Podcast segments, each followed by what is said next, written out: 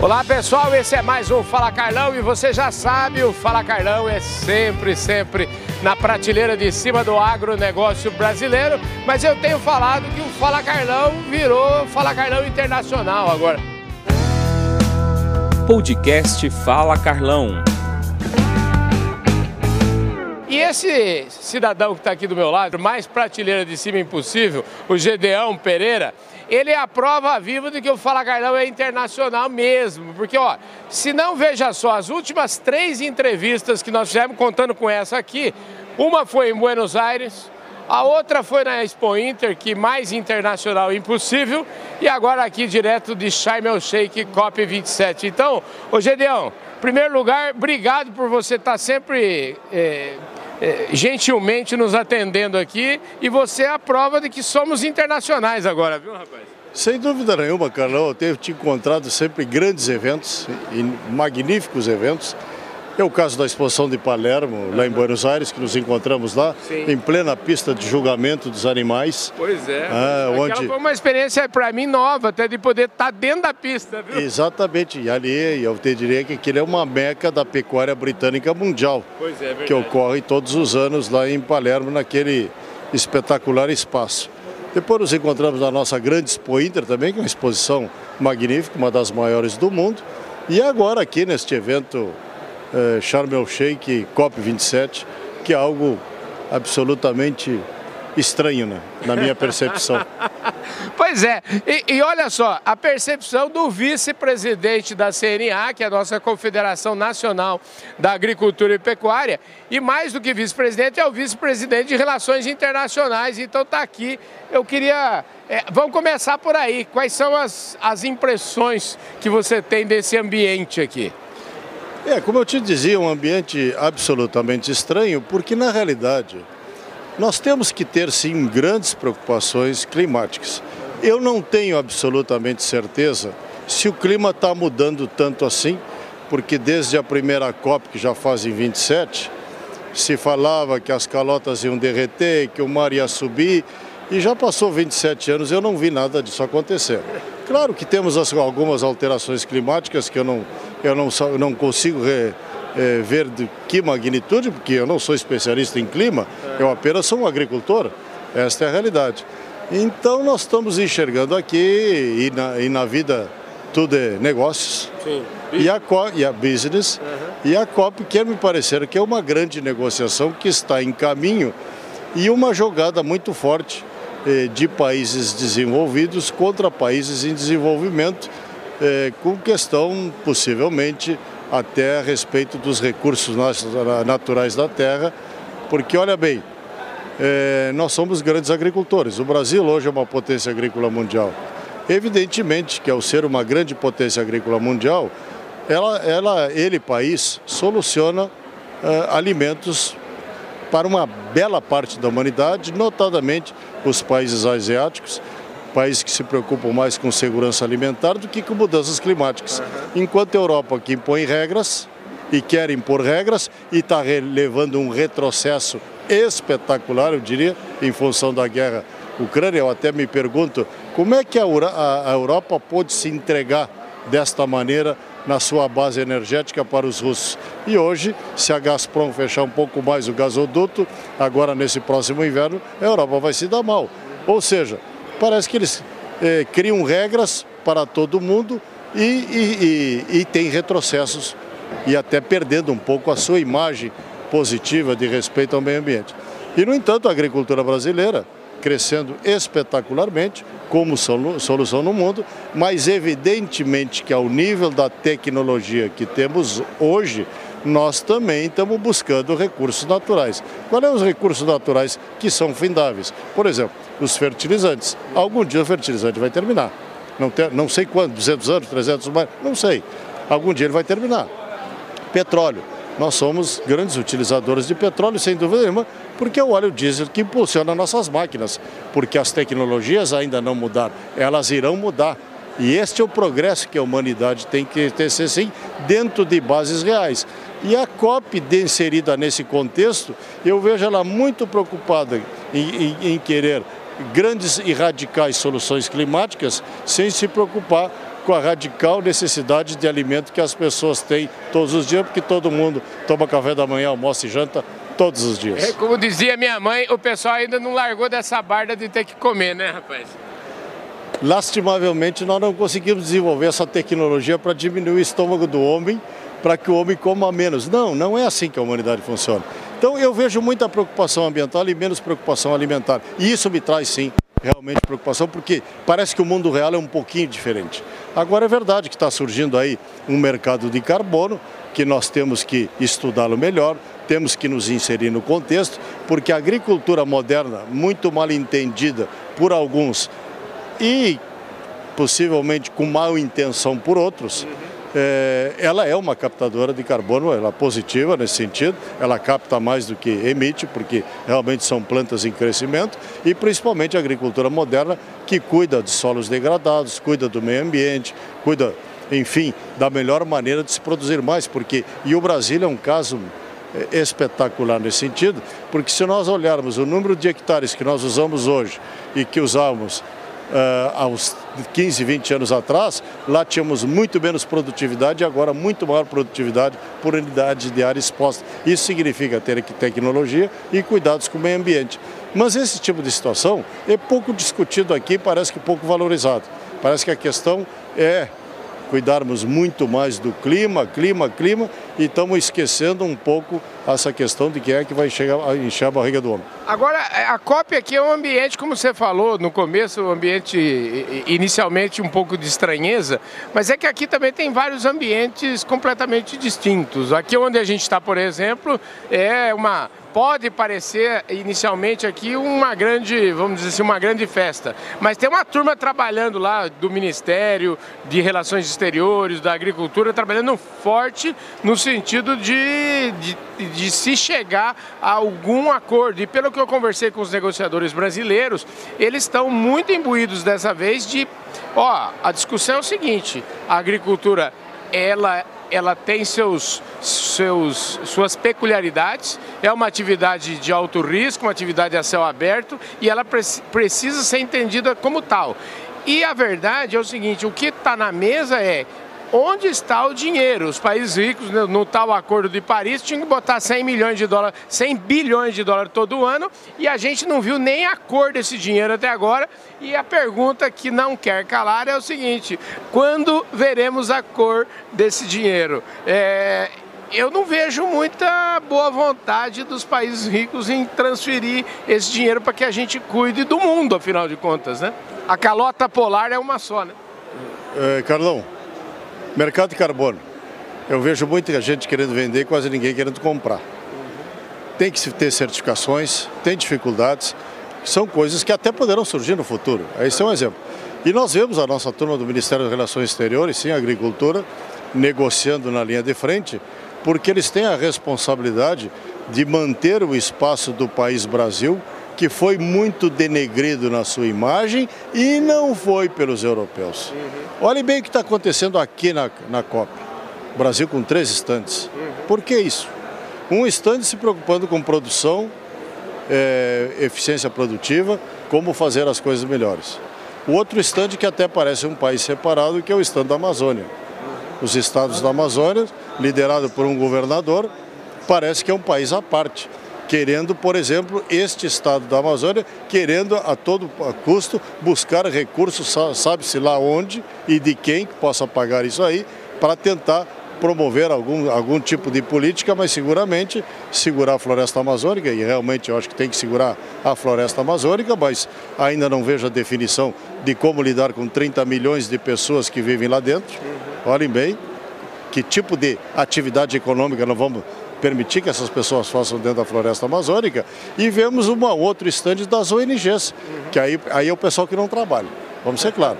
Aí é o pessoal da festa, é o pessoal que faz o oba-oba, e nós vimos isso aí muito claro aqui assim, e que isso aí não é bom para a imagem do nosso país, não. E principalmente neste momento que nós estamos num, num, num governo de transição é, lá no Brasil, com diversas indefinições, aliás, definição nenhuma, né? Porque até agora nós não sabemos quem é quem dentro desse novo governo que foi eleito é, com grandes dificuldades e isso não é uma imagem boa para o Brasil. Então nós temos nos esforçados no estande de quem efetivamente trabalha de mostrar eh, todas as possibilidades que nós temos, a qualidade com que nós fazemos aquela grande, enorme produção, porque hoje o Brasil é o maior exportador líquido de alimentos do mundo, vamos ser claros e isso aí foi uma epopeia de um povo conquistado em pouco mais de 30 anos. Nós pisamos no mercado internacional em 97. Então, se nós conseguirmos isso em tão pouco tempo, é que nós temos envergadura para nos apresentar ao mundo e à sociedade com as nossas colocações, com as nossas exigências e não ficar a cabresto de quem quer que seja. Olha, você falou, você tocou num tema, eu conversei aqui é, é, ontem com o ministro de de recursos hídricos e de irrigação aqui do, do Egito. Conversei rapidamente com ele, mas está nítido que quem trabalha nos, no mundo, quem trabalha com agricultura no mundo, admira o Brasil. Me parece que tem muito mais gente admirando o Brasil fora do Brasil do que dentro do Brasil. Esse é o problema do Brasil. Eu, colocando, quem desmontou a imagem ambiental do Brasil, de incêndios na floresta, destruição da Amazônia, foi o próprio povo brasileiro, por uma questão ideológica. É bem provável que a partir do dia 2 de janeiro a, Amazônia não vai incendiar mais. É bem provável que isso possa acontecer. Mas não é a realidade. Então, o que nós temos que ter muito cuidado é a condução do país, porque olhem bem, minha gente, nós temos 6 milhões de pessoas vivendo entre Oriente Médio, África e Ásia. Estamos aqui, no país Egito. Onde é que está a agricultura do Egito? Não existe, porque não tem solo, porque não tem clima. A agricultura do Egito está no, tá no Nilo e lá na Mesopotâmia, quando ele chega no, mar, é, no Mediterrâneo, ali é que tem um pouquinho de agricultura. Mas para um país que tem 10 milhões de pessoas, 7, 8 milhões, 9 milhões e está por aí, e se nós vamos para os países árabes, Emirados Árabes, Arábia Saudita, é esse tipo de solo que está aqui em Sharm el Sheikh. Aqui nós estamos ao lado da Arábia Saudita, do outro lado do Mar Vermelho está a Arábia Saudita. Ou seja, uma continuidade. E são milhões de pessoas, inclusive alguns países com grande crescimento econômico. É o caso de todos os Emirados Árabes, Oman, nós estamos aqui na frente do Sultanato de Oman, eles não têm solo, eles têm que buscar comida em algum lado e tem recursos. Pois é, só o Egito, para dar um exemplo, tem 140 milhões de pessoas para comer e que precisa. Só no Cairo são. Só no, na cidade do Cairo são quase 25 milhões de habitantes. Então a gente, eles precisam muito do Brasil, hein? Então acho que 10 milhões é aqui em Sharm el Sheikh, porque eu estou equivocado o número de habitantes do Egito, realmente estou. Eu estou equivocado. É, é, o Egito só só, só na cidade do Cairo, na grande cidade do Cairo, tem 25 milhões de pessoas. Que tem que comer. Aliás, o Egito. Que precisa comer. E o Egito é um dos grandes clientes do Brasil, hein? Sim. Carne bovina, uh, carne de frango, eles vão buscar lá no Brasil. Bom, eu recentemente vim da missão ASEAN. Também fui visitar o Sudeste Asiático, onde são 10 países, notadamente Filipinas, Malásia, eh, Singapura e Indonésia. É, vamos olhar a Indonésia, 17 mil ilhas com 270 milhões de pessoas. Vamos a Filipinas, 110 milhões de pessoas com 7 mil ilhas. Vamos a Singapura, 8 ou 10 milhões de pessoas em 40 por 40 quilômetros, que é uma cidade-estado.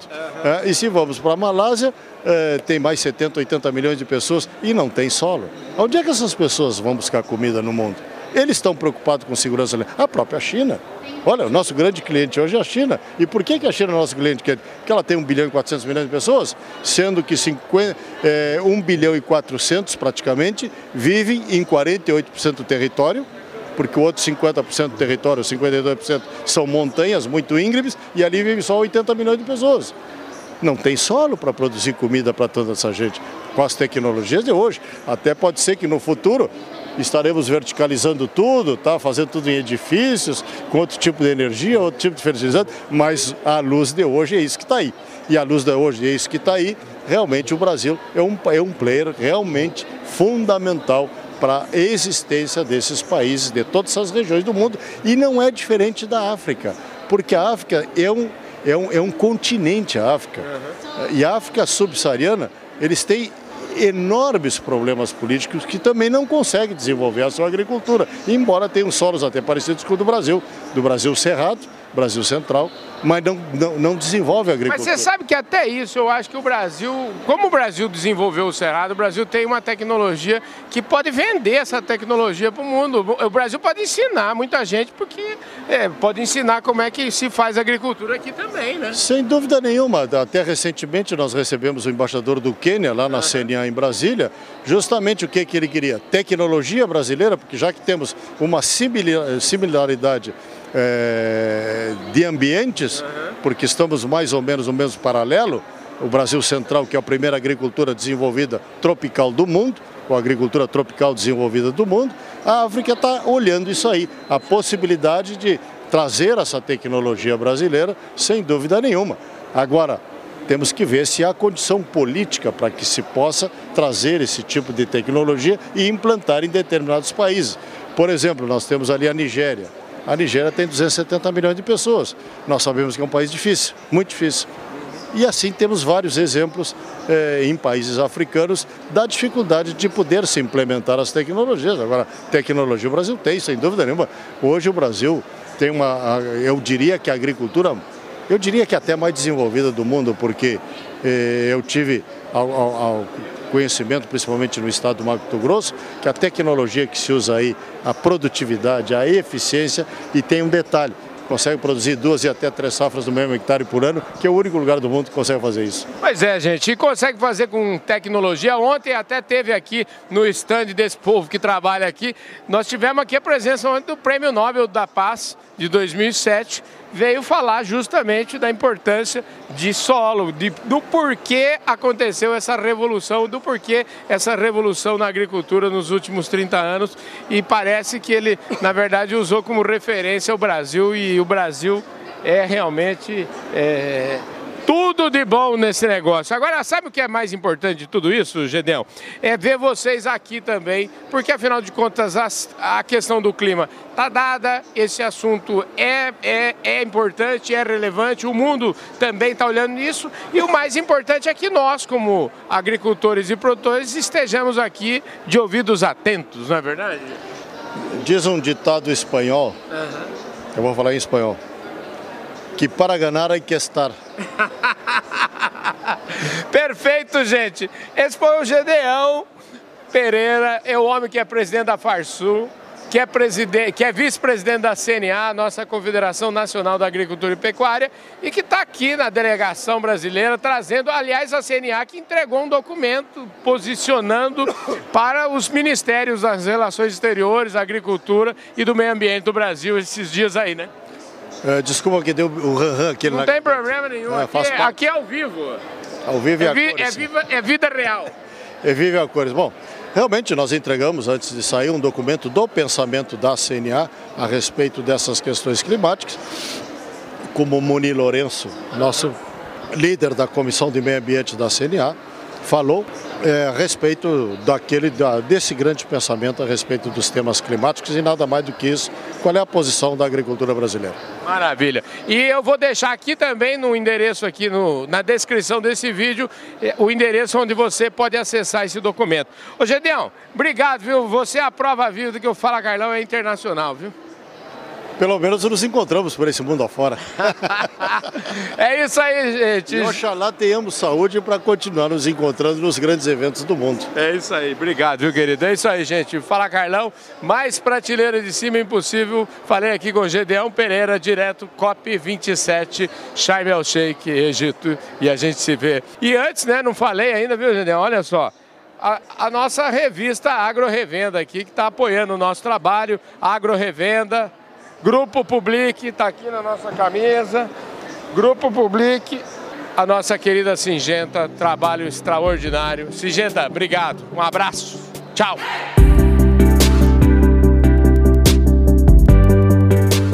Olá pessoal, esse é mais um Fala Carlão e você já sabe, o Fala Carlão é sempre, sempre na prateleira de cima do agronegócio brasileiro e você já sabe, a gente está aqui na cobertura total da COP27 que está tá acontecendo em Sharm el Sheikh, no Egito. E ó, faz tempo e a gente começou, a segunda semana começou fervendo.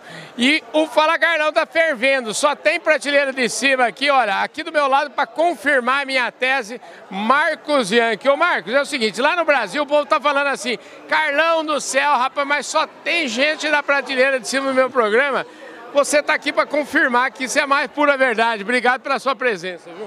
É um prazer, viu, Carlão, estar tá com você em todos os eventos que você está. Você cobre absolutamente tudo. Estou achando sensacional você cobrir essas COPs, que são conferências muito importantes para o Brasil e para o agro, que não tinha essa cobertura todos os dias com todo mundo. Muito bacana isso, sabe? Pois é, você sabe que eu recebi uma mensagem do Cesário Ramalho. O Cesário falou assim: o Carlão, dá a impressão que eu estou aí dentro da COP com a sua, com a sua cobertura, viu? Estou acompanhando tudo. E olha, eu já venho nessas COPs há muito tempo, né? Porque quando eu fui presidente da Única, nós fomos uma das primeiras entidades que começou aí todos os anos porque a questão do etanol, da bioeletricidade, do biometano, é uma questão de energia alternativa né, aos fósseis.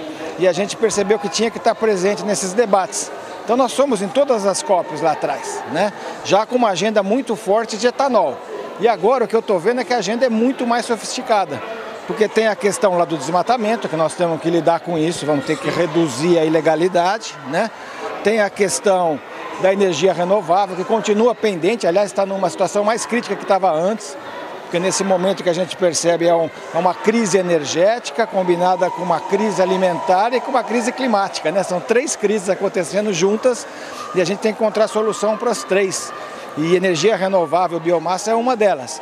E tem a questão da agricultura em si, né? as emissões da agricultura, que é o capítulo que está perdido nessa COP. Até hoje, nenhum produtor consegue receber créditos em função de, por exemplo, intensificar a produção, fazer uma agricultura de baixo carbono. Isso não gera crédito. E esse pois é o crédito. É, eu, eu fiquei outro dia, estou começando a falar muito desse negócio de crédito de carbono e eu conversei com uma especialista aqui, a Natália Renderia, e ela está me falando isso, ó, oh, Carlão, não é bem assim, cuidado com isso, porque. É, o que gera crédito é plantar árvore, Exatamente. tem um monte de... Então, assim, é, é, e aí já começa, porque se já, a gente já podia, só essa sua introdução aí, a gente já podia conversar aqui o resto da tarde. Mas para te provocar, já começando por, por, é, por, algo que você falou, e já me remete à questão das métricas. Porque é o seguinte, o Brasil, e só para ficar aqui já dentro do, do agronegócio, o Brasil tem três safras. O Brasil tem agricultura tropical desenvolvida cientificamente, plantio direto, plantio direto toda uma série de coisas que a gente acha que, pô, mais, mais sustentável é impossível. Só que o povo não acha, e pior do que isso, a gente usa as métricas de quem tem floresta zero. Como é que é isso? É isso aí. Não, é basicamente isso, Carlão. Quer dizer, a, a área, é o que você falou, quer dizer, hoje, se você plantar a floresta, você ganha crédito, certo? Se você evitar desmatamento, você ganha crédito. Energia renovável ganha crédito. Se você fizer redução de fósseis nas cidades e nas indústrias, ganha crédito. Agora, a agricultura a intensificação agrícola, né, o plantio direto, a integração lavoura-pecuária, as novas tecnologias, hoje não estão gerando crédito. Mas esse é o capítulo mais importante. Por que, que é? Porque se você intensifica a agricultura, de um lado você cria cadeias produtivas com menos carbono. Você reduz o carbono da, da, ah, desse próprio processo agrícola, porque você sai de um pasto degradado, por exemplo, e vai para uma integração lavoura-pecuária com muito mais produtividade e menos carbono, certo? A outra coisa que você faz é reduzir o desmatamento com isso, porque você está produzindo mais na mesma área. O Brasil é campeão nisso, ao fazer duas safras. Todo o milho e todo o algodão, a maior parte hoje, são feitas em áreas de soja, né? E isso pode crescer no Brasil e pode crescer sobre pasto. Tudo isso deveria, de alguma maneira, gerar créditos ao produtor. Isso hoje não acontece. E nessa conferência tem um texto aí, que é o chamado acordo lá de Coronívia, né? Uhum. Que, que deveria tratar disso e fazer isso avançar, né? No sentido que pudesse em algum momento gerar créditos, mas a coisa ainda está muito preliminar. Então aquilo que mais nos interessa hoje para o agronegócio ainda não está conseguindo realmente chegar lá na ponta e é por isso que o produtor vê esse assunto como um assunto que é punição para ele e não incentivo, né? E a gente entende que, que isso vai ter que acontecer. Para isso que é importante, exatamente por isso que é importante que a gente tenha essa presença qualificada de gente aqui e que a gente possa estar liderando, principalmente os países em desenvolvimento, que querem aumentar a produção, que querem intensificar a agricultura, no sentido de que eles façam um pouco do que a gente fez e que isso seja uma regra, certo? A agricultura não pode só pensar na forma como que a Europa produz, outras. A gente tem que pensar como é que você resolve o problema de fome no mundo nesse momento e de falta de energia também. Pois é, e, e esse negócio é, é assim, é interessante que a gente está numa COP na África, um continente que tem aí 500 milhões de pessoas vivendo abaixo da linha da pobreza, passando fome, e a gente está querendo produzir alimento, sem alimento ninguém sobrevive e produzir alimento como no Brasil, que o Brasil sequestra carbono, enterra no chão e isso não vale. Então, mas eu acho que é uma mudança, sabe? Porque naquelas COPs que eu, que eu vinha lá atrás, primeiro, só tinha governo e ONGs. Não tinha quase setor privado. Hoje a presença do setor privado é maciça das grandes empresas, né, das grandes associações. Então eu acho que já é uma coisa mais equilibrada, né, com a presença daqueles que vão executar a redução climática não vai ser feita pelos governos ou pela sociedade civil, vai ser feita pelas empresas, pelos agricultores, pelos atores. Né? Isso acho que é uma mudança nova. E a outra mudança é essa COP acontecer na África. Porque a África está preocupada com a segurança climática, mas ela está tão preocupada quanto com as questões de energia e com as questões de alimentação. Depois da guerra e da pandemia, esse problema se agravou enormemente nessa região do Oriente Médio, da África. Então, o que eu percebo hoje aqui é que o debate está na mesa e vai continuar na mesa. Agora, está longe disso representar uma remuneração no dia a dia do nosso agricultor. Se não isso, tiver pe penalidade, já está bom demais. Já está bom demais. Eu acho que, na verdade, o que a gente tem que fazer é fazer a lição de casa, né? E no caso da agricultura sustentável e das energias renováveis, conseguir valorizar o que nós construímos nesses últimos 40 anos, certo? Porque a gente construiu uma agricultura de alta intensidade, de tecnologia, baixo carbono, tantas técnicas de baixo carbono que a gente usa. Só o fato da gente fazer duas safras por ano, até três, é uma economia de recursos naturais fenomenal, porque você usa exatamente a mesma terra. Né? E a gente sabe fazer isso, isso não acontece na África, não acontece na Ásia, nas regiões tropicais. Então a gente deveria puxar essa fila para que o capítulo que eles, que, é, é que eles chamam de Agricultural Land Management, né? manejo da agricultura, a forma de produzir, seja realmente liderado pelo Brasil com a sua grande experiência tropical. Ô Marcos, falando com você, você, eu sempre acho que você é um embaixador, não sei porquê, mas eu tenho essa impressão que você é um grande diplomata também, além de ser professor, além de, de entender muito de economia. Eu queria saber o seguinte, o que está faltando? Porque eu fico pensando o seguinte, a nossa agricultura é agricultura tropical. Eu fiz uma série de entrevistas com o Alisson Paulinelli, 10 capítulos falando sobre irrigação, falando sobre LPF, falando sobre tudo. É possível a gente efetivamente termos as nossas métricas para falar assim, opa, pera um pouquinho, a gente é, sequestra carbono, nós somos é, sustentáveis, aqui estão as nossas métricas. Primeiro, como, como ter essas métricas. E segundo, como que o mundo, como fazer para que o mundo aceite essas métricas? Olha, eu acho que isso é fundamental, né, Carlão? Porque, na verdade, os países ricos que começaram essa história com seus compromissos de redução de emissões. Foram eles que publicaram as suas métricas. Né? E essas métricas são usadas hoje globalmente. E quando a gente vai fazer qualquer mensuração nossa, seja de carbono no solo, seja, se você quiser, por exemplo, olhar a questão da melhoria das pastagens, a redução de idade de abate dos animais na pecuária, uh, toda a parte de lá, de lá de segunda safra, tudo isso a gente tem que construir essas métricas.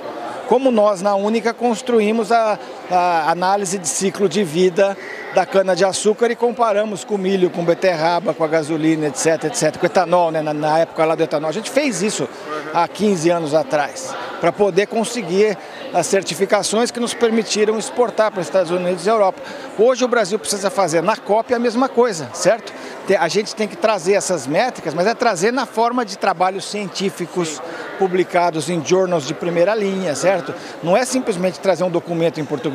Você tem que fazer uma coisa muito criteriosa. E pelo que eu ouvi dizer aqui, nós temos pouquíssimos trabalhos brasileiros colocados na COP. Eu né? escutei falar, eu me, eu me recuso a acreditar, mas eu escutei falar que até o Código Florestal Brasileiro nós não temos cópia em inglês. Será verdade isso? Olha, se não tiver um verdadeiro absurdo, né? Mas não é só ter inglês, não, é ter de uma forma inteligível, para que as pessoas entendam. Né? O nosso trabalho de contar na, as nossas histórias e narrativas é sempre muito ruim.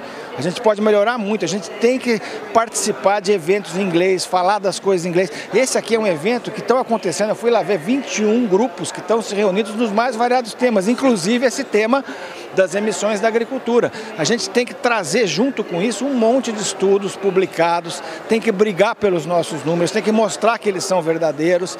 É, é a partir desse trabalho que dentro do mercado regulado de carbono vai surgir uma grande oportunidade para a agricultura tropical que a gente faz hoje. Maravilha, olha, para a gente não falar que não falamos das flores, eu quero saber o seguinte, Inspirar Global, como é que anda?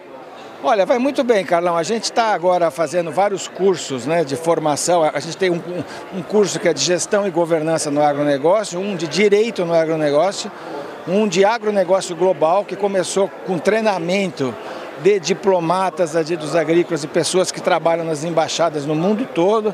Fizemos um curso para jornalistas. Olha tá? só, isso é muito importante. Muito interessante. A gente formou aí 40 jornalistas, inclusive com viagem de campo, com debates. Foi super interessante dos principais veículos brasileiros.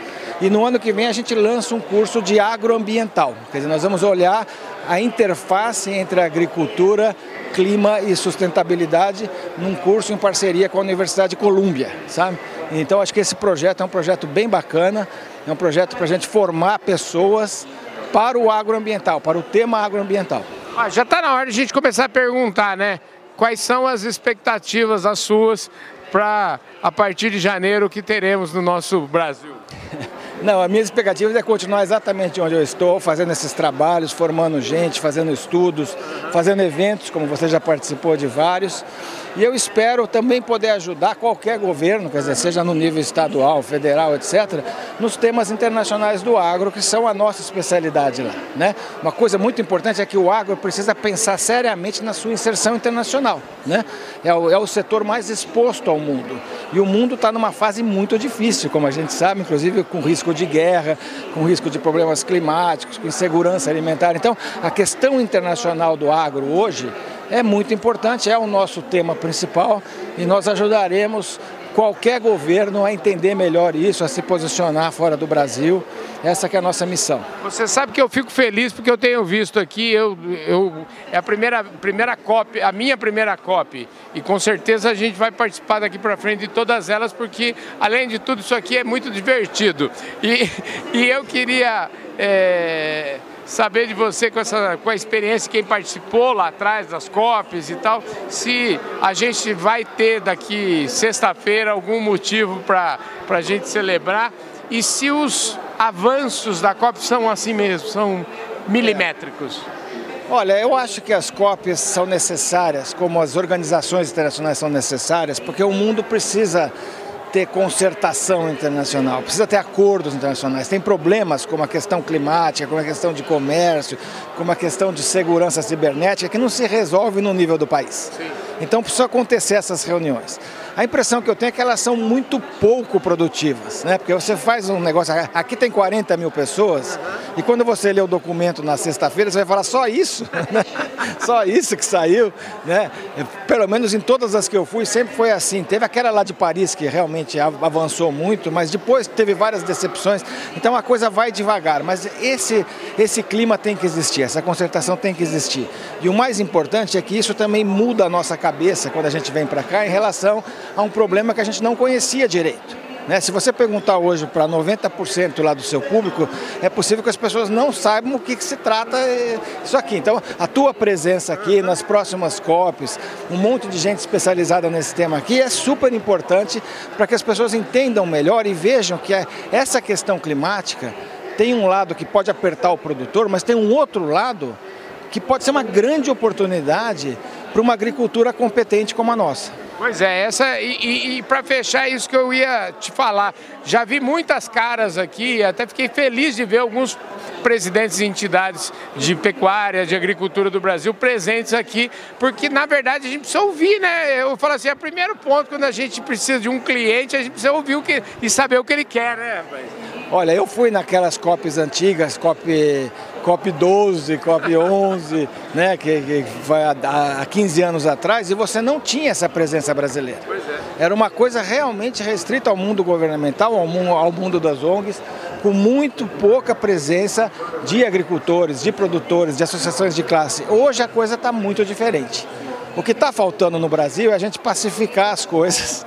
Né? A gente está vendo, aqui tem hoje três estandes, acho que você já, já chegou a comentar isso. Né? é, um o Gedeão falou comigo, falou, Carlão, tem três, imagina. Tem um que é da sociedade civil, um que é do governo federal e um que é dos estados da região norte, a chamada, a chamada concertação consórcio da Amazônia. pensou que lindo seria se todo mundo tivesse na mesma, no mesmo espaço? É, em quase todos os países são assim, aliás, todos são, são assim. Você vê só, aqui do lado tem a Austrália, tem, é um instante só. Nós temos três. Por que, que nós temos três? Porque a gente criou divisões, né, que são fruto também, vários países estão assim, mas eu acho que a gente tem que pacificar, pelo menos nesse tema do clima, é um tema que a gente deveria ter uma agenda comum, nacional, estratégica, como é a agenda de comércio, que você sabe que eu trabalho há anos, são agendas que vão ser boas para o país, no meu entendimento. O clima, para mim, é um tema, desde o tempo que eu estava na Única, que eu vejo como oportunidade, não como ameaça. A gente tem, para fechar agora mesmo, é, é, você falou o seguinte, eu acho que a gente precisa de mais pragmatismo. Nós, brasileiros, de uma forma geral, eu estava falando isso, que a gente, toda vez que vem aqui e assume um compromisso aqui, na verdade a gente está assumindo uma dívida. E a gente deveria antes fazer uma, sair do Brasil com umas contas mais bem feitas e chegar aqui numa voz só para a gente não assumir compromissos que a gente não vai poder cumprir e esquecer de falar também das nossas potencialidades, daquilo que a gente precisa mostrar para o mundo, né? É, mas todos os países aqui são assim, né? Todo mundo tem uma área que é frágil, né? Estava falando agora sobre a situação lá dos árabes, por exemplo, né? Eles têm toda a questão do petróleo, eles vão ter que reduzir, mitigar emissões brutalmente pelas coisas que estão vindo aí. Mas eu estava falando ontem que olhando assim, é mais fácil construir a COP eh, em Dubai com o dinheiro do petróleo, fica mais fácil, não fica não? Você viu, você viu que coisa monumental? É claro que é, mas eles vão ter que pagar uma conta alta também. Vários vão ter que pagar a conta alta. Veja lá os agricultores europeus, né? Você viu aqueles protestos lá na Holanda porque estão querendo taxar o uso de fertilizante, diminuir, reduzir a produtividade. Então eu acho assim, eu acho que o Brasil é, é, esse é o mundo que a gente vive. A gente tem que aceitar os fatos como são e trabalhar a partir dos fatos. Né? Se você, os fatos são os fatos, ninguém muda. Né? A única, eu falo assim, a única verdade que a gente tem é a realidade. A realidade é a única verdade. E isso aqui hoje faz parte da realidade global, certo? Então eu acho que a gente tem que olhar. Olha, o Brasil, se você pegar as, essas três grandes crises, a crise climática, nós temos um lado que nós somos vilanizados, que é o lado, lado do desmatamento ilegal, certo? Mas nós temos coisas que são oportunidades, agricultura de baixo carbono, etc. Na crise alimentar, nós somos solução concreta para o mundo. E na crise energética, nós temos 50% de energia renovável na nossa matriz. Esses países ricos que estão aqui em volta têm 10, 15%. Então, a gente tem muito, nós somos exemplo em energia renovável. Nós somos solução global na questão alimentar.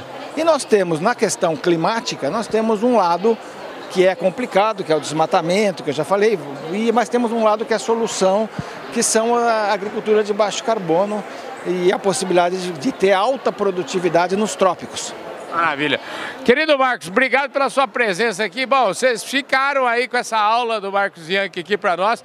E aí, o Fala Carlão tem uma sorte danada, viu? Que eu vou falar é só prateleira de cima. O bom é esses entrevistados top que topa falar aqui no Fala Carlão, como o Marcos Yankee. Obrigado, viu, Marcos? Muito obrigado, Carla. Vou estar sempre à disposição de vocês. Aí acho que você tem feito aí um, uma verdadeira varredura de todo o agronegócio e você está em cima da notícia. Quer dizer, você, veio para cá na hora certa, fez o passeio lá em Luxor, conheceu aqueles lugares maravilhosos lá do Egito, e depois veio para cá e está aqui todo o tempo conversando com todo mundo. É. Parabéns, viu? A Obrigado. gente precisa disso. É isso aí, gente. Esse foi mais um Fala Carlão, sempre, sempre na prateleira de cima do agronegócio brasileiro. Obrigado, Singenta, Grupo Public e Plataforma Agro Revenda pelo apoio a essa nossa iniciativa. E eu vejo todos vocês no nosso próximo programa. Valeu, gente. Fui!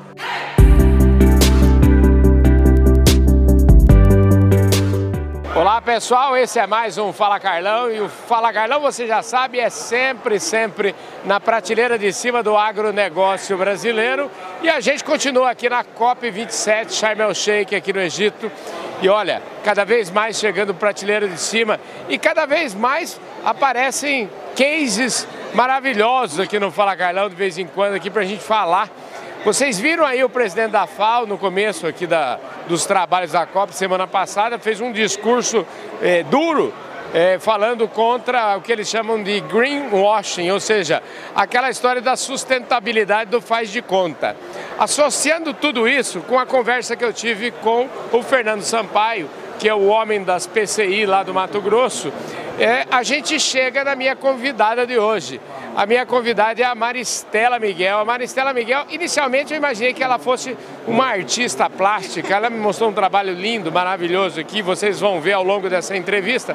Mas depois eu descobri, conversando, que ela é advogada e ela resolveu trabalhar de fato para fazer a sustentabilidade sair do papel, deixar de ser uma greenwashing e partir para acontecer. E ela tem fazenda, a fazenda da família dela fica lá no Mato Grosso, numa região é, onde elas, eles podem, eles têm que, são obrigados a conservar 80% e podem usar 20%. E ela como é esperta, barbaridade, né, como é, é, é, característico das mulheres, elas que mandam no mundo. Ela deixou a história de pecuária e agricultura por conta do irmão, o irmão toma conta dessa área e ela resolveu cuidar de fazer com que os 80% de floresta que eles têm lá fossem rentáveis e desse para viver desse tema. Olha, você corrige que eu errei aí, viu, Maristela? Tudo bem? Obrigado pela sua presença aqui no Fala Carlão, viu? É um prazer estar aqui com você, mas eu não estou sozinha nisso. É, Nós né? somos uma família, terceira geração, numa fazenda, em que a primeira que cuida de sustentabilidade, nós somos em seis mulheres e um homem, meu irmão, né? Meu, meu pai já faleceu, mas meu, minha mãe é viva ainda. E nós juntos construímos o que é a EcoArtes hoje. A EcoArtes, ela tirou ou preserva ou planta, ou tem pecuária. A Ecoartes é a E, é a soma de tudo isso. Então, nós temos produção pecuária, nós temos plantio, mas nós preservamos. Precisamos mais do que os 80% que a lei nos exige. Olha, é muito legal porque a gente, eu adoro exemplos, né? Eu sempre falo aqui no programa Fala Carlão que a gente tem um exemplo vale mais do que um milhão de palavras. Né? Exatamente, né? exatamente. O que nós fazemos é nós trazemos a diferença para o produtor que 80% que você está preservando, você não teria o que fazer e você tem custos desse 80%. Uhum. Então, das nossas dificuldades, a minha irmã mais velha, que também é advogada, uhum. criou a EcoArts pelo sonho da minha mãe. Minha mãe sempre viu em uma semente uma grande mudança. Então, nós começamos a trabalhar com sementes e transformamos em peças de arte. E essas peças de arte foram para o mundo. Hoje nós temos parcerias com grandes empresas internacionais. Então você viu a Vista Alegre, a BMW, a Lely Blanc, que é uma empresa nacional feminina. Então nós temos grandes empresas por trás que a gente faz projetos e todos esses projetos eles têm que voltar para o chão e eles têm que voltar para ações comprovadas no território. Ou seja, a gente preserva através da arte e a gente ganha o mundo. A gente está no mundo, por, por, isso nós estamos hoje aqui na COP, uhum. representando o estado do Mato Grosso, mas a gente tem ações comprovadas lá no chão. Então, a minha viagem, a viagem de quem veio aqui pela EcoArtes, ela foi mitigada com uhum. plantio de árvores e os nossos projetos também trazem a parte de inovação e das universidades, de pesquisa. Por quê? Porque a sua parte de floresta tem que ter uma viabilidade econômica. Então a gente faz os projetos para tornar essa viabilidade econômica. Então tokenização de floresta, plantio de árvores frutíferas, para posteriormente só os frutos, o óleo ou as folhas serem transformadas em produtos medicinais. Tudo isso é um retorno financeiro e você mantém a árvore em pré e fica com seus 80% preservado. Gente do céu, já que você falou em tokenização de floresta, isso é um assunto interessante. Como é que é isso? A tokenização de floresta, você vai poder emitir o seu crédito de carbono, mas a gente vai monetizar aquela parte da floresta. Esse é um outro produto que a gente colocou dentro da EcoArtes para que trouxer para os agricultores e pecuaristas uma outra forma de receber retorno econômico por aquela floresta que ele preserva. Vocês então hoje vocês saíram das fronteiras da fazenda de vocês. Vocês estão ajudando muito mais gente aí, né? Muito mais gente, porque com as nossas dificuldades e com as nossas soluções, a gente traz e impacta muitas pessoas. Por exemplo, nós temos mais de 300 famílias de pequenos agricultores familiares que coletam as sementes nativas. A maioria delas as mulheres coletam para nós. Uhum. Nós temos parceria com outras comunidades que começaram a beneficiar financiar sementes, nós temos parcerias também com indígenas. Então hoje a gente usa aquela mão de obra local do lado da fazenda, que ficava muitas vezes ociosa, para produtos e parcerias e que a gente possa escalar para eles também. O retorno tem que ser sempre no chão, tem que ser comprovado. É Muito legal. Esse catálogo é lindíssimo. Essa capa aqui é maravilhosa, porque eu achei que você era artista plástica. artista plástica são algumas irmãs minhas. Ah. E é o que, que elas fazem? É o, isso é o resíduo, é o que sobra da floresta.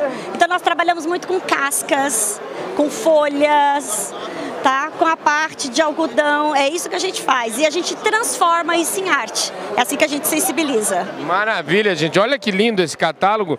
Depois, se puder, dá uma folhadinha aqui rapidamente. Então, uma outra forma de você levar a floresta para dentro da casa das pessoas. A floresta não está fora, Carlão. A floresta está dentro de você, dentro da sua casa. E qualquer ação que você fizer, você está preservando. Olha isso, coisa mais linda, hein? Então, é isso que nós queremos. Nós queremos levar essa voz da floresta para o mundo e falar: eu posso produzir sim. E eu preservo. Hoje as fazendas elas são os grandes parques, né? Então é isso, a gente apoia a ação de vários, nós temos vários produtores aqui também que tem uma parte de preservação enorme dentro do estado. Maravilha. Agora você, você é fuçada, né? Que você faz acontecer, né? Olha aí, Vista Alegre, olha que. Me conta esse case aí. A Vista Alegre é uma empresa europeia de louças, é conhecida como a louça da rainha. Uhum. Nós participamos de um concurso internacional em 2017 ganhamos esse concurso, a EcoArtes. Uhum. Então, duas das minhas irmãs foram para Portugal e pela primeira vez uma empresa desde 1800 aceitou que as cinco empresas do grupo desenhassem a coleção de um mesmo artista. Então, a Vista Alegre, a Gres, a Visaveira, a Atlantis e a Bordalo Pinheiro lançaram uma coleção É Quartz Amazônia. Desde 2019 nós somos campeões de venda e ganhamos nove prêmios europeus de design com todos esses produtos. E eu acho que você conhece e gosta de graviola, concorda? Concordo. Nós ganhamos só com esse vaso de cristal, que é uma graviola. Uau! Nós ganhamos dois prêmios europeus de design com esse vaso. Então é isso. A, ela, a graviola é linda por si, já está feita, Deus fez, né? O que nós olhamos e fizemos foi um olhar diferente para aquela floresta, para aquela fruta, para aquela árvore. E tudo isso, tintim para o produtor rural tudo isso todo mundo pode fazer. Nós adoramos ter parceria, nós adoraremos escalar ainda mais o nosso plantio de árvores nativas amazônicas.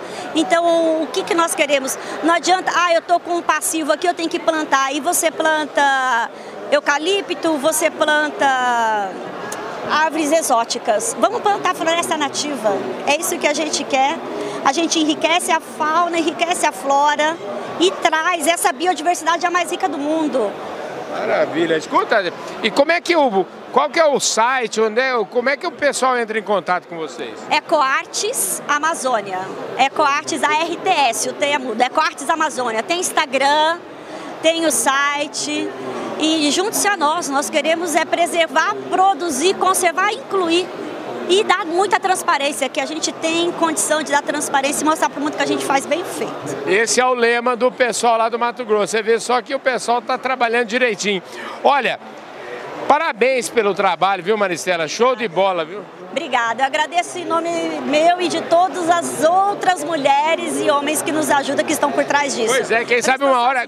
Onde é que fica lá? Qual é o município? Zona Rural de Marcelândia. Marcelândia. Marcelândia. Marcelândia fica assim, lá pra cima, pertinho da... Perto de, perto de Cláudia Sinop. Ah, entendi. É naquela Maravilha. região. Vai ser um prazer recebê-los lá. Maravilha, obrigado, viu? Eu que agradeço. É isso aí, gente. Um Fala Carlão. Já que ela usou a palavra, eu acho que é um Fala Carlão, um agronegócio que para muita gente pode parecer exótico, mas a verdade é que ela está construindo um case e está aqui, né, gente? Parabéns para Maristela, parabéns para a família dela e parabéns para o Mato Grosso que pela iniciativa. Obrigado. Obrigada, eu que agradeço. É isso aí. Esse Fala Carlão, direto da COP 27, vai ficando por aqui.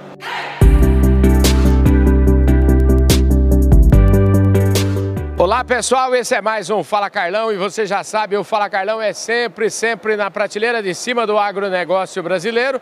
E agora a gente está nessa versão internacional e a gente está aqui na COP27 em Sharm el Sheikh no Egito, levando todas as principais informações, ou pelo menos a gente acha que são as principais informações aqui de tudo que está acontecendo na COP27.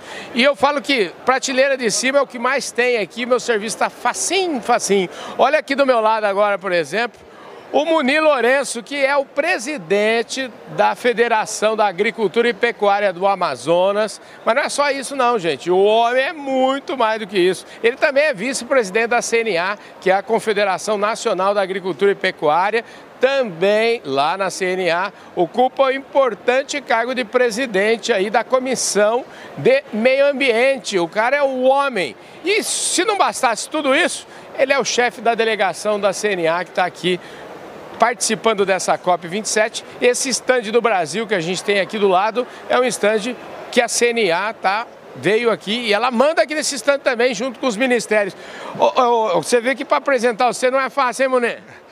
É, Obrigado, Carlão, pelas palavras bondosas, né? Parabéns pela, pela sua atuação, né? a cobertura né? de excelência que é, o programa Fala Carlão está fazendo aqui durante a COP27 e pelo serviço prestado é, em prol do agro brasileiro, é, é de interesse é, amplo do agro brasileiro e, por que não dizer, do nosso país. Então é sempre um prazer é, poder participar e estar próximo é, de você, da sua equipe e de todo o seu trabalho, de toda, de toda a sua trajetória profissional é, exemplar. Maravilha, escuta, ô, ô aqui no Fala Carlão a gente tem um bordão aqui. Primeiro é o seguinte, eu, eu quero agradecer o pessoal da plataforma Agro Revenda, aqui estou mostrando a, a revista, a edição mais recente da revista Agro Revenda, que traz na capa aqui o pessoal da Andave, uma cobertura extraordinária lá do Congresso da Andave que teve em São Paulo.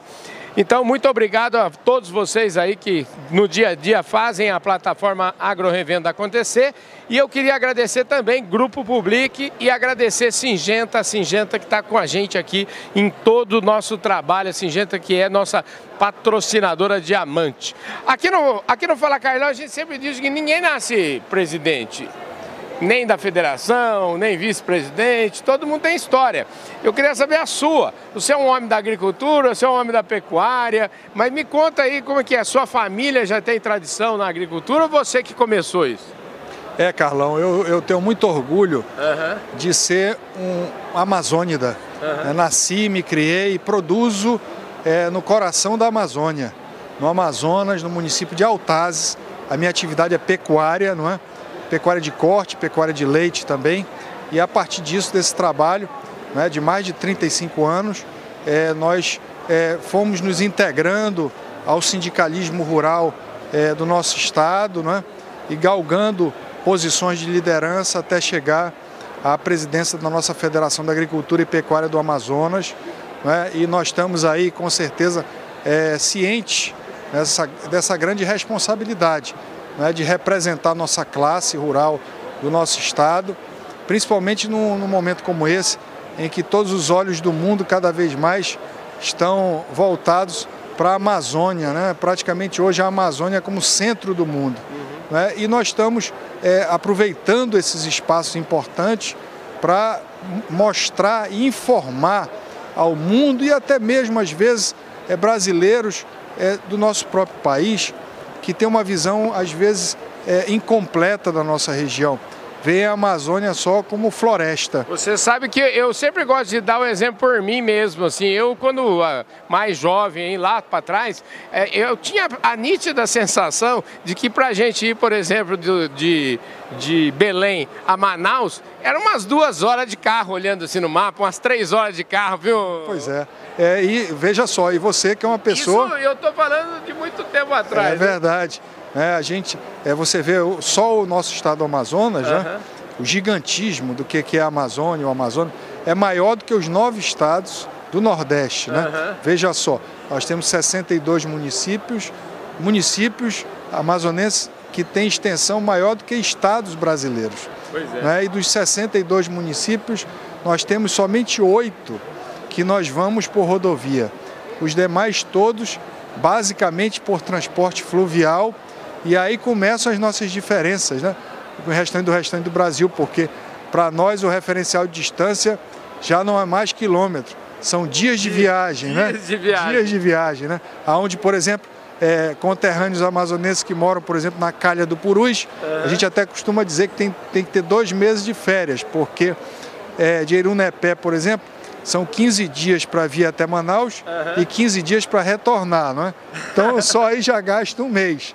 Né? Então isso é, é importante para mostrar né, essa Amazônia, que não é só floresta, e que tem mais de 25 milhões de brasileiros que estão lá. Pois é, Muni, isso aí que você falou, eu queria até aproveitar, se pedir licença para você, que já que você falou que é pecuarista, enfim, falou aí dos municípios, eu quero mandar um abraço para um grande amigo que é o meu querido Ângelos Cruz Figueira, que foi prefeito lá em Manacapuru e que hoje é o secretário de Desenvolvimento Econômico do Estado, não é isso? Você conhece o Ângelos, não? Conheço muito, um grande amigo em comum que uhum. temos então, Carlão, Carlão um é, sem jogar confete, que não é do meu feitio, nem ele precisa.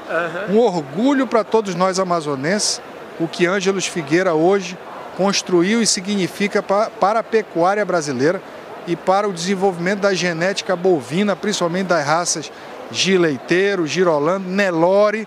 Né? Quem não conhece terras de Cubera? Pois é, eu acho que foi um, o primeiro, talvez um dos únicos ainda, tricampeões lá do ranking, enfim, o, é um craque, né? É verdade, um craque, eu costumo dizer a ele, Ângelo, tu és um alquimista da genética animal, porque eu digo animal porque agora Recentemente ele já me disse, Munir, agora eu estou fazendo genética de cachorro. Sim, Rottweiler. Eu conheci lá os Rottweiler dele lá na terra de Cubera e Uberaba.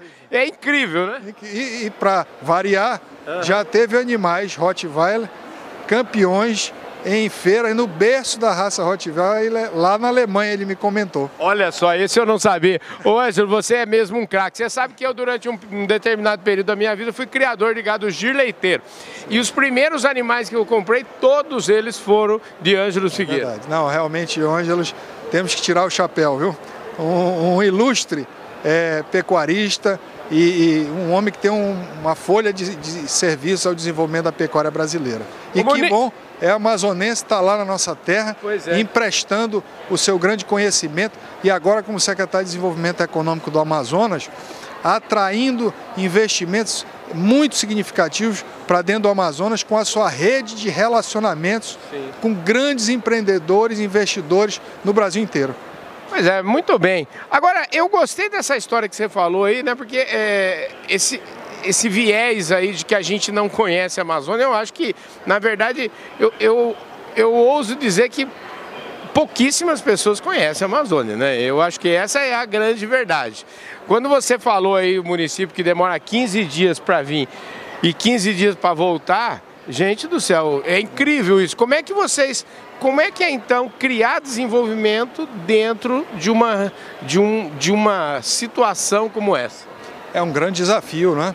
porque é um verdadeiro estado de dimensões continentais, não é? um estado que tem 97% da sua cobertura eh, florestal intacta. Uhum. Não é? 97%? 97% da sua cobertura florestal intacta. Não é?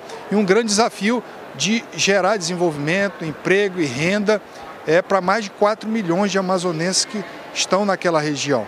É? Então, é uma, uma legislação ambiental bastante restritiva, né? Uhum. E, e, o desafio, então, por exemplo, que nós temos de é, ocupar economicamente essas regiões né, e com várias diversidades. A, a Amazônia, e a gente tem costumado a falar, Carlão, é a Amazônia no plural, uhum. né, Amazônias, né?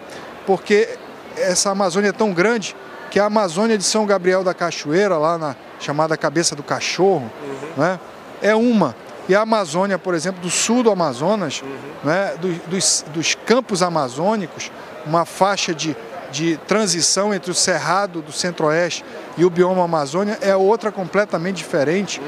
vocacionada para a produção de alimentos, para grãos, para soja, para arroz, para milho, para pecuária. Não é? Então, quer dizer, não, não existe uma fórmula padrão para a Amazônia e isso é importante é, é que seja considerado pelas políticas públicas. Né? E nós precisamos dar, não basta só punir, comando e controle, penalizar, autuar, multar o homem da Amazônia. Você tem que ter uma agenda positiva, onde nós defendemos, por exemplo, a questão da regularização fundiária, licenciamento ambiental, infraestrutura, conectividade, educação, saúde, antes da polícia né? o talão de multa, tem também, é muito importante, esse trabalho da educação, da saúde, da conectividade, né? porque nós não queremos e nós temos um risco muito grande, Carlão. É, encostado nas nossas fronteiras, nós temos fronteiras internacionais no Amazonas com é, Colômbia, é, Peru, é, existem o, o, os plantios de é, drogas uhum. né? e nós não queremos que isso avance para o nosso território. Uhum. Então nós precisamos dar alternativas econômicas para a população. No Amazonas nós temos ainda um nível de pobreza muito grande. Cerca de 50% da população do Amazonas vive abaixo da linha de pobreza. Isso é, não é bom. Não é? Nós não podemos ter é, na Amazônia um brasileiro de segunda classe. Nós precisamos viabilizar as mesmas oportunidades e condições é, dos brasileiros é, de outras regiões, também para os brasileiros da Amazônia, sob pena e risco de nós é, termos, por exemplo, o risco de que várias pessoas já vêm falando, do risco da Amazônia se transformar numa narco-região. Uhum. Né? Então, hoje a Amazônia já é rota de transporte de droga uhum. né? e nós corremos o risco de sermos área de produção que nós não queremos de maneira alguma. Moni, você fala com muita propriedade aí sobre desenvolvimento e, e, mas você, vamos falar um pouquinho sobre meio ambiente. Qual é o trabalho? O, o trabalho do, de falar de meio ambiente na Amazônia é falar primeiro de desenvolvimento, porque sem desenvolvimento não tem preservação. Como é que, como é que você enxerga? Qual que é a ordem desses fatores? Aí? Com certeza, nós temos clareza de que o maior vetor é, da degradação ambiental é a pobreza, uhum. né? é, é falta de desenvolvimento econômico. Né? Agora, nós precisamos é, ter na Amazônia é, um, uma ação muito clara, principalmente de assistência técnica, principalmente para o pequeno produtor, que é a fatia mais expressiva do conjunto de produtores. Porque, Carlão, é, e a gente estava falando aqui sobre a falta de informação sobre a Amazônia, nesse contexto de mais de 25 milhões de brasileiros que estão na Amazônia, hoje nós temos um mundo rural na Amazônia. É, segundo a Embrapa, são mais de um milhão de produtores rurais que estão na Amazônia. Né? Isso é muito, é significativo. Então nós precisamos elevar o nível tecnológico desses produtores, que da grande maioria são pequenos produtores. Então levar mais eficiência, mais produtividade, mais conhecimento. Não é por isso que é muito importante a questão é, da agricultura de baixo carbono, isso chegar até a ponta, né? a regularização fundiária. Né? Nós precisamos é, titular, nós temos uma massa ainda muito expressiva dos produtores na Amazônia que não tem o seu documento da terra, não tem o título da terra. E eu costumo dizer, Carlão, que ninguém investe naquilo que não lhe pertence. Né? É, a, a, falta de regularização fundiária traz um contexto de insegurança jurídica muito grande para a produção rural na Amazônia. Então nós precisamos acelerar os programas de regularização fundiária na Amazônia e massificar a assistência técnica. O IBGE tem uma pesquisa mostrando com números, e os números não mentem, que o produtor rural que tem assessoramento técnico, ele tem produtividade e renda três vezes superior àquele produtor que não tem esse tipo de orientação técnica. Então, na Amazônia, é, e o desafio é maior, porque você sabe que o Código Florestal só nos permite utilizar 20% Sim. de cada propriedade rural. Então, nós temos uma área muito pequena para dar rentabilidade à atividade rural. Então, esse é o que é o grande desafio, esse salto tecnológico para a produção rural na Amazônia. Em relação a, a esse tema que você colocou, né, 20% de área, mas existe a possibilidade, e aí eu queria entender como é que, em que estágio está isso e como que a CNA enxerga a questão do que a gente está chamando aí de bioeconomia, ou seja, aquela economia eh, da árvore em pé, aquela economia de, de, de, de usar toda a riqueza que existe na Amazônia. Porque eu conversava ontem com o Caio Penido, o Caio cunhou o seguinte, é, se o mundo hoje, o que vale são as florestas, o que vale é, floresta em pé, e nós estamos aqui na COP, lugar onde que as, as pessoas defendem a floresta em pé, se é assim, o Brasil é a grande potência do mundo, porque nós temos o único lugar que a gente tem, você acabou de falar, só no Amazonas, 97% de, de, floresta, de floresta intacta. Ou seja, eh, talvez a Amazônia seja, o estado do Amazonas seja o, o estado mais rico da federação. Justamente, né? É por isso que, inclusive, foi muito feliz a iniciativa do governo brasileiro uhum. de assinar aqui na COP27 esse pacto né, com o Congo e a Indonésia, o Brasil, Congo e Indonésia, que são os três países que detêm a maior fatia de floresta tropical do mundo e que não estão recebendo absolutamente nada por isso. Então, o mundo que tanto cobra né, a preservação das florestas tropicais, em especial da Amazônia, precisa dar uma contrapartida né, para as populações que estão na região e para os governos, né, para intensificar as políticas públicas, para que isso possa continuar de pé. A nossa posição, Carlão, sobre a bioeconomia, a nossa posição da CNA, é que nós acreditamos que a bioeconomia pode vir a ser um segmento muito importante. Né? Mas para isso é muito importante que sejam fortalecidas as ações é, de pesquisa, ciência, para dar escala econômica a esses segmentos da bioeconomia. Nós mesmos no Amazonas temos um grande centro, que é o principal centro de biotecnologia, chamado CBA, Centro de Biotecnologia da Amazônia, mas com várias carências de infraestrutura, até de personalidade jurídica que ainda não tem. Não é? Então, nós precisamos ainda dar muitos passos para que a bioeconomia é, seja tenha concretude né, em termos de resposta, em termos de geração de emprego e renda na Amazônia. Mas, sem dúvida alguma, é um segmento que tem um potencial e que deve ser considerado e apoiado. Agora, visto o meio ambiente de uma forma nacional, você é o presidente da Comissão de Meio Ambiente da CNA. É, o que, que vocês trazem, qual é a mensagem, qual é o recado que vocês trazem para essa COP? Você já está na sua quinta COP. É, qual é a posição CNA aqui? É, a nossa posição primeira é de trazer é, a, a, as informações genuínas para o mundo e a COP é um lugar, é uma oportunidade única para isso, né?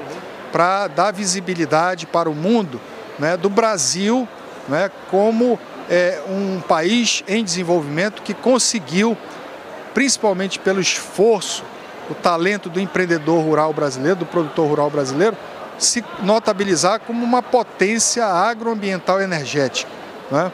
que nos últimos 40 anos deu um salto de produção baseado numa, um crescimento verticalizado, né, de incorporação de novas tecnologias, de aumento de produtividade e poupando terra, poupando área, diminuindo a pressão por, em cima da, das florestas. Né?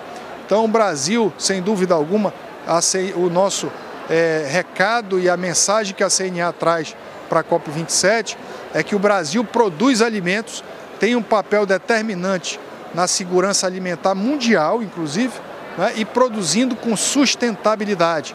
O país que preserva 66% da sua cobertura florestal intacta, sendo que um terço de tudo que está preservado de cobertura vegetal, floresta no Brasil, é preservado pelos produtores rurais, está dentro dos imóveis das propriedades rurais privadas. Então está claro que o produtor rural brasileiro tem compromisso, tem consciência do seu papel no que diz respeito às questões da sustentabilidade. Hoje, a CNA é, na gestão do presidente João Martins, é, tem a sustentabilidade ambiental, as questões climáticas, como uma das prioridades da atuação da CNA na defesa é, dos interesses da classe rural brasileira. E, e aqui a COP27, a CNA vem principalmente para defender a imagem do produtor rural brasileiro, do produto brasileiro, porque nós sabemos e estamos aí, a CNA vigilante, atenta, para que efetivamente, em conferências como a COP, é, a, a, preocupação ambiental não seja utilizada para é, esconder, algumas vezes, medidas protecionistas de mercado, de concorrentes do agro brasileiro. Isso a CNA está atenta para se contrapor e denunciar qualquer medida que venha nessa direção é, para proteger e representar o agro brasileiro. Maravilha. Ô Muniz, você tocou aí no nome do seu João Martins, quero que você leve meu abraço para ele. Nós conversamos um pouquinho lá na, na Expo Inter, então você manda um grande abraço. Você está encarregado de mandar um abraço para ele, viu? Transmitirei com o maior prazer. Ontem estávamos falando por telefone, uhum. por imagem com o presidente João e atualizando ele de todo o andamento aqui da COP27 e transmitirei com o maior prazer o seu abraço. Maravilha, e esse Fala Carlão vai contribuir com isso lá. Eu espero que vocês espalhem bastante a nossa prosa lá, viu? Com certeza. É isso aí, gente. Eu falei aqui com o Muni Lourenço, que é vice-presidente da nossa CNA, que é presidente da Federação da Agricultura do Estado do Amazonas, que é, aliás, e CNA e tudo, lembra? Agricultura e pecuária, hein, gente? Presidente da Comissão de Meio Ambiente da CNA e é o chefe da delegação do pessoal da CNA que está aqui na COP27. Portanto, é Fala Carlão na mais alta das prateleiras do agronegócio brasileiro. Muito obrigado pela sua audiência. Mais uma vez eu quero agradecer a, o apoio total da Singenta, o apoio de Grupo Public, o apoio de Plataforma Agro Revenda ao nosso trabalho direto aqui da COP e, claro, todos os nossos apoiadores que ao longo do ano estão conosco nesse trabalho incessante que a gente faz em prol da divulgação do agronegócio brasileiro. Muito obrigado pela sua audiência, um forte abraço e a gente se vê no nosso próximo programa.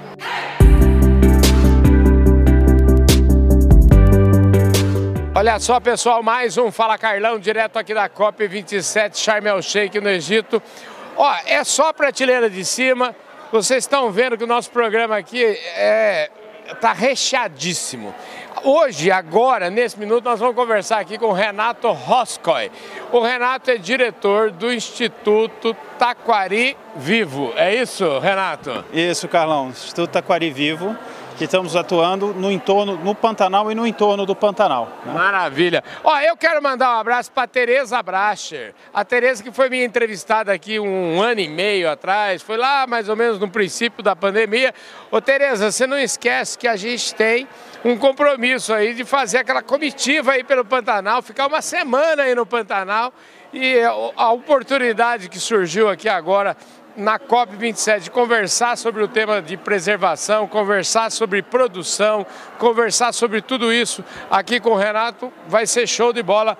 Ô Renato, a Tereza manda bem por lá também, não manda? Ah, sim, a Tereza é nossa presidente, né? Uhum. E tem várias outras atividades, né? Suporta várias outras atividades ali no Pantanal é, projetos desde educação até projetos ambientais. Né? Pois é, bonito demais esse trabalho, né, rapaz? Muito bacana, são trabalhos bem, bem bacanas, bem assim que mudam a vida das pessoas, sabe? Pois é. Escuta, como é que surgiu essa história do Tá, mas antes de perguntar disso, vamos, não vou esquecer que o Fala Carlão é diferente. Fala Carlão quer saber o seguinte: o que, que um agrônomo formado em Viçosa tá, é, nascido em Belo Horizonte, está fazendo há 20 anos lá no, no, Mato Grosso do Sul. Então, Carlão, eu fui para Mato Grosso do Sul trabalhar na Embrapa, né? Uhum. Eu fui, quando eu terminei meu doutorado, é, passei num concurso da Embrapa e fui para lá, fui para Dourados. Ah, aí eu fiquei uns seis anos na Embrapa, mais ou menos, aí decidi que não era bem aquilo que eu queria, não. Já tinha lavoura em Dourados nessa época? Não? Nossa, tinha muita, viu? sou antigo, mas nem tanto, Carlão. Porque eu sou de um tempo que Dourados a gente tinha aquela, aquela braquiarinha, aquele, aquela grama Mato Grosso ruim, barbaridade, era tudo aquilo ali, era só isso, rapaz. É, mas esse tempo, quando eu cheguei já, tava, já, já tinha muita soja. Já tinha já muita tinha... soja. Maravilha. Escuta, então você foi para lá, para a Embrapa, ficou quanto tempo na Embrapa? Como é que é a sua história? Eu fiquei uns seis anos na Embrapa, aí depois eu saí, aí eu montei uma empresa de consultoria e venho trabalhando com consultoria no, no estado desde então. É, trabalhei também na Fundação MS, fui diretor executivo da Fundação MS. Estive no governo do estado também por um tempo, né, onde fui superintendente de Ciência e Tecnologia, superintendente de, superintendente de Agricultura. Uh, e depois dei uma passada também pelo cenário. Então eu passei por vários, vários uh, pontos, né? ou seja, pela pesquisa, pela academia, passei pela iniciativa privada, passei pelo, pelo governo do estado e também pelas organizações de produtores rurais. Né? Isso te dá uma bagagem muito interessante, né? E cada setor desse que você falou tem seus próprios ritmos, né?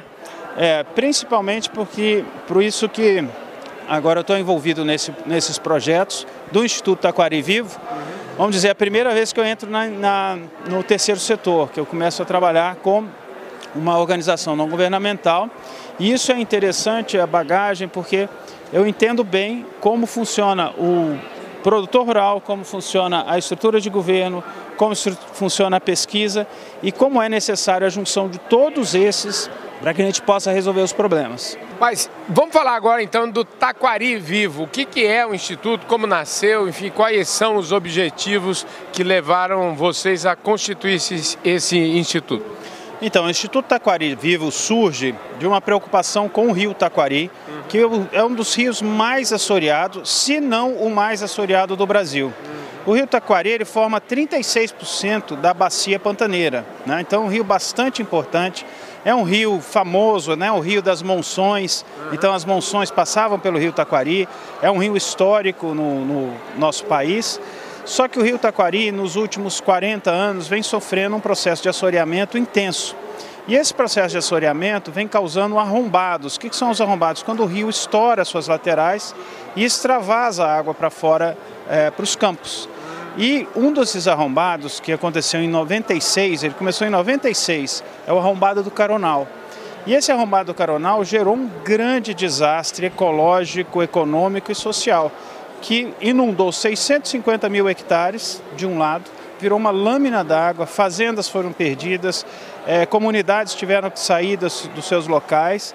E por outro lado, a partir de 2019, o outro braço do rio secou. Então nós temos um leito seco de rio de mais de 100 quilômetros de uma estrada de, de, de areia. Né?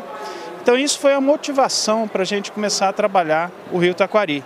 E aí nós ficamos mais ou menos um ano diagnosticando, né, falando, bom, se nós vamos fazer alguma coisa pelo Taquari, vamos tentar entender o que, que já foi feito né, e o que, que é necessário, qual o tipo de articulação a gente precisa fazer para que o Taquari, a gente possa fazer algo efetivo pelo Taquari. Então ficamos fazendo um diagnóstico, foi um ano de trabalho, depois mais uns seis meses aí de elaboração, fizemos até um documentário, Carlão, sobre, sobre uhum. é, tudo que aconteceu, toda essa história do, do Taquari.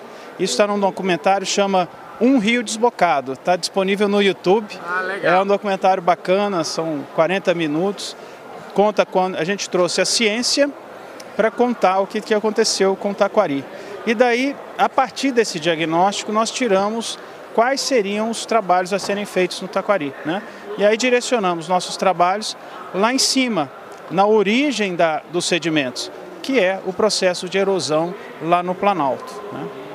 E vem cá, e aí? Vocês, a, o diagnóstico foi feito, o que, que precisa? A, a parte do, do diagnóstico, é só, eu imagino, como todo diagnóstico, seja só o começo. Exatamente. Como é que foi a aplicação aí? Como é que é fazer isso acontecer? Como é que foi retornar a vida ao rio e como, em que estágio que está hoje? É, não, olha, retornar a vida para o rio. O rio, o rio ainda está vivo, ele tá, tem, tem a sua vida e tal, mas está muito impactado. Uhum. E o que nosso trabalho é um trabalho de décadas, não vou dizer nem anos, é um trabalho de décadas. A restauração de um rio como o Taquari leva muito tempo. Uhum. Nós só iniciamos o processo, né?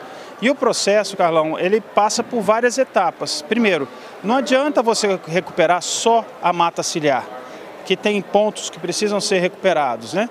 Ah, você tem que recuperar também a parte de cima, que é nessa região ocupada por pastagens e uma pecuária geralmente extensiva. Com isso, o que, que acontece? Nós precisamos ajudar o produtor a melhorar o seu sistema de produção. Então é tudo que o professor Ratan Lau falou aqui com a gente ontem, ou seja, nós precisamos melhorar a matéria orgânica do solo, usar as boas práticas. E aí o que é mais legal, né? Que a gente, ao mesmo tempo que melhora o meio ambiente, nós também melhoramos a capacidade de produção do produtor, né, dos pecuaristas, melhorando sua renda, enfim. É um ganha-ganha dos dois sentidos. Como é que, eh, só para desenhar para o meu público aqui, é o seguinte, o pessoal ter vamos dizer assim, onde é que nós estamos aqui no Pantanal, lá em cima estão tá os produtores. Quais eram ou quais são as atividades que os produtores fazem lá em cima? De maneira, vamos dizer assim, não tão adequada e que impacta o rio? Carlão, o processo é um processo histórico, né? Uhum. É, me perguntaram outro dia qual, quem causou isso. É, de quem é a culpa? Não tem uma culpa, não tem quem causou. Né? O processo é um processo histórico de ocupação. Como todo o cerrado foi ocupado, como todas as áreas de produção foram ocupadas, ou seja, há o desmatamento, a limpeza das áreas para implantar as pastagens, implantar as lavouras. Né? No caso específico do taquari, mais importantes são as pastagens, né? Ah, tem, tem áreas de lavoura, 5% da bacia, mas as áreas de lavoura elas é, são mais capitalizadas e já fazem as estruturas de contenção de solo, os terraços, as bacias de contenção nas estradas, enfim, elas são mais protegidas. A pecuária, o que, que acontece? Ela fica, primeiro, nas áreas menos planas, a agricultura fica na parte mais plana e mais argilosa, a pecuária fica na parte menos plana e mais arenosa. Facinho de levar essa areia tudo para o rio. Facinho, facinho. Então, com um desmatamento um pouco além daquilo que poderia, né, ou mesmo o próprio processo de degradação da pastagem, porque você vê, são, pasta são solos muito pobres, são solos arenosos e pobres. Se você não faz a reposição de nutrientes com o tempo, né, e nós estamos falando aí de já 30, 40 anos de utilização dessas pastagens, elas vão se degradando. Né? Então é um processo de a forma como esses solos foram usados ao longo desses 40 anos. Né? Quer dizer, o resumo da ópera é o seguinte: para resolver isso é complexo, leva tempo, leva educação, dinheiro, é tudo que vocês precisam para trabalhar lá, né? Sim, claro. E muita, muita articulação, né? Então, assim, o que eu, que eu falo com o pessoal, eu falo, gente, é, o Taquari já teve muitos projetos, muitos projetos, né? Alguns funcionaram, outros não. Mas agora o grande problema dos projetos que aconteceram no Taquari é que eles começam e param, começam e param. Muda o governo, muda, né? Muda o alinhamento político, muda. E nós, como instituto que nos estabelecemos nesse território, a gente não tem mandato. Então nós vamos, nós queremos ser assim um fio condutor ao longo do tempo, né? Desses projetos para ir carreando os recursos necessários para isso acontecer. E agora, a gente não faz isso sozinho. Nós estamos, por exemplo, o primeiro piloto que nós estamos fazendo, nós estamos fazendo em conjunto com o governo do Estado, num programa que chama ProSolo do Estado. Então, o Estado forneceu as máquinas, os equipamentos, e com isso a gente consegue é, levar algumas, algumas coisas que o produtor não tem, por exemplo, terraceador, que é mais difícil, uma pá carregadeira que faz as, os, os ajusta as estradas, arruma os terraços, o encabeçamento dos terraços, que o produtor tem mais dificuldade. A gente também está levando assistência técnica e gerencial, junto com o Senar. O Senar MS é parceiro e todos aqueles produtores que entram no programa e queiram receber assistência técnica e gerencial, o Senar criou uma tag, né, que é o assistência técnica e gerencial do Senar, específico para o Taquari, né? ou seja, para levar as técnicas. E aí o que, que a gente faz? A gente chega na propriedade, faz uma análise da propriedade, vê onde que precisa fazer, por exemplo, recomposição de reserva legal, recomposição de mata ciliar, enfim, ver quais são as, as estruturas que precisam ser feitas, né? o dimensionamento dos terraços, que é uma coisa muito técnica, e às vezes os consultores que estão no, no campo é, são muito mais da produção, muito mais da nutrição animal, etc. Não tem esse conhecimento. A gente leva esse conhecimento para o produtor né?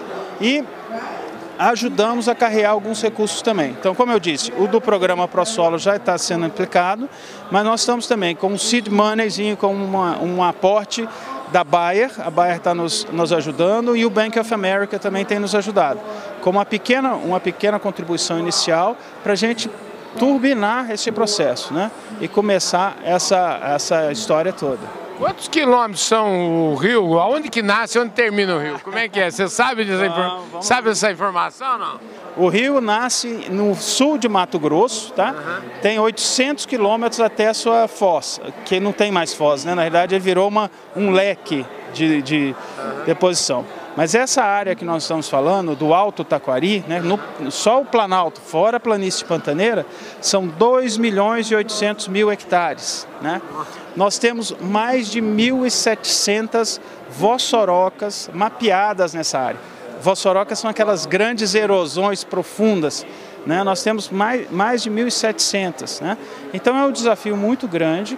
Mas assim, com a ajuda desses atores e a gente conseguindo carrear os recursos, a gente entende que nós conseguimos criar uma onda de inovação, uma onda de mudança que aos poucos vai acontecendo. Né? E o setor, os próprios produtores têm condição de se autofinanciar. Né? Então, por exemplo, a reforma de pastagens, que a gente leva a orientação para fazer essa reforma, melhoria de gestão na propriedade, isso são coisas que o próprio produtor faz. Né? Mas aí o que acontece? Ele faz essa, essa. Ele tem potencial de fazer essas mudanças, mas às vezes não tem o recurso. Então nós estamos trazendo as instituições financeiras também para programas específicos de fomento à, à recuperação de pastagens, etc.